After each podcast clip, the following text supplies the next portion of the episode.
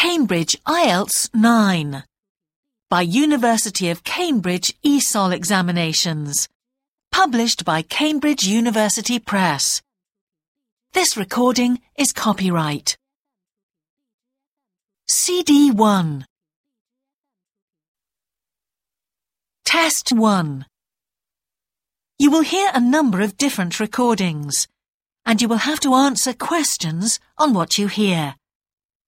There will be time for you to read the instructions and questions, and you will have a chance to check your work. All the recordings will be played once only. The test is in four sections. At the end of the test, you will be given 10 minutes to transfer your answers to an answer sheet. Now turn to section 1. Section 1 You will hear a man phoning to inquire about a job vacancy. First, you have some time to look at questions 1 to 4.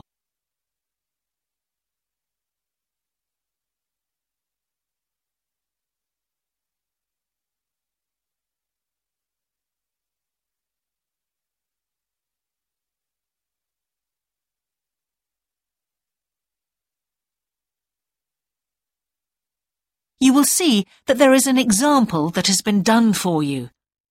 On this occasion only, the conversation relating to this will be played first.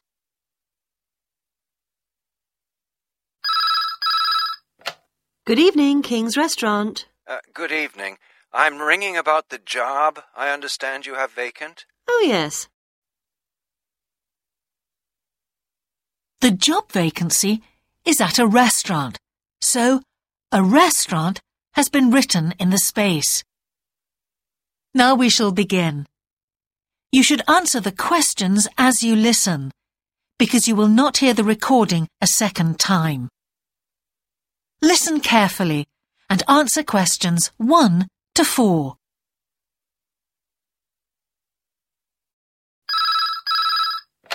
Good evening, King's Restaurant. Uh, good evening. I'm ringing about the job I understand you have vacant. Oh, yes. I'd like to find out a few more details, if I may. Yes, of course. Can I take your name?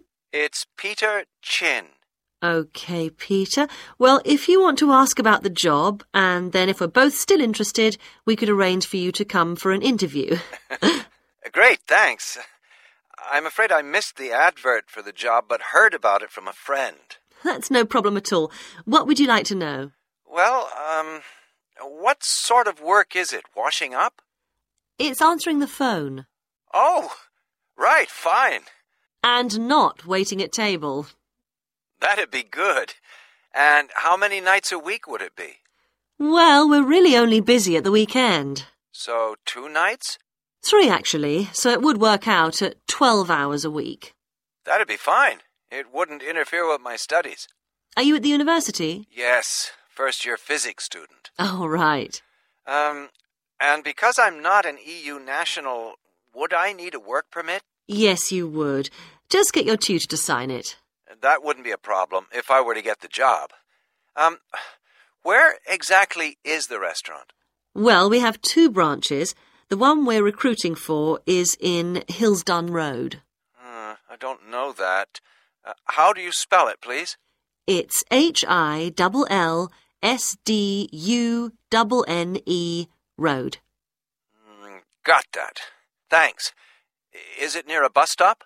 Yes, the nearest one would probably be just beside the library. Oh, yes, I know it. That'd be fine for me. And could I ask about the pay? We're offering £4.45 an hour. That's very good. My last job was £3.95 an hour.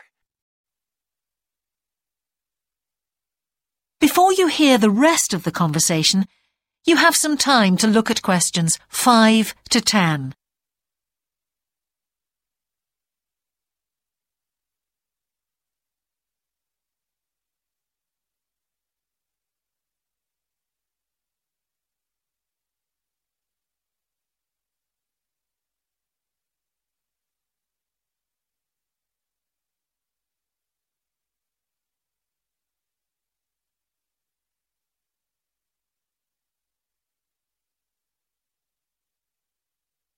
Now listen and answer questions 5 to 10.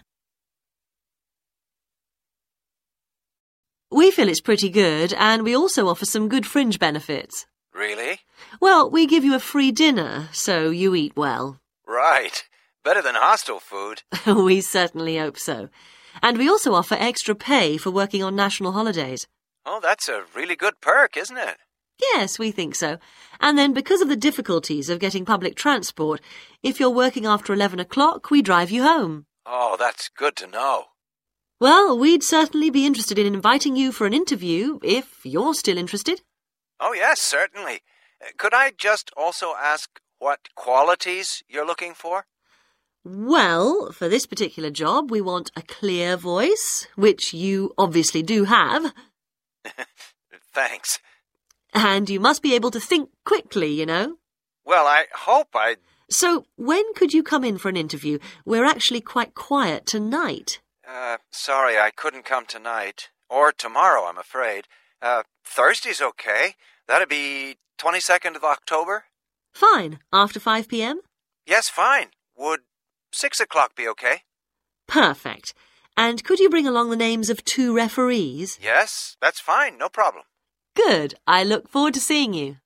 Oh, uh, by the way, who should I ask for?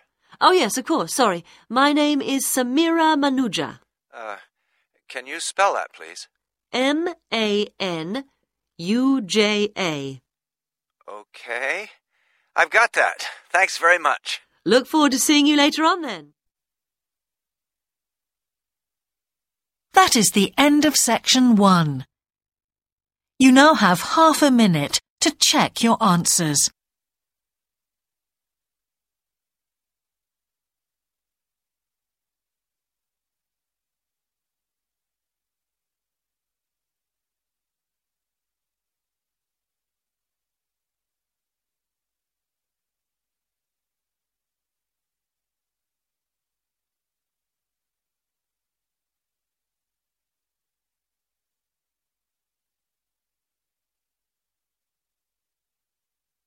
Now turn to section 2.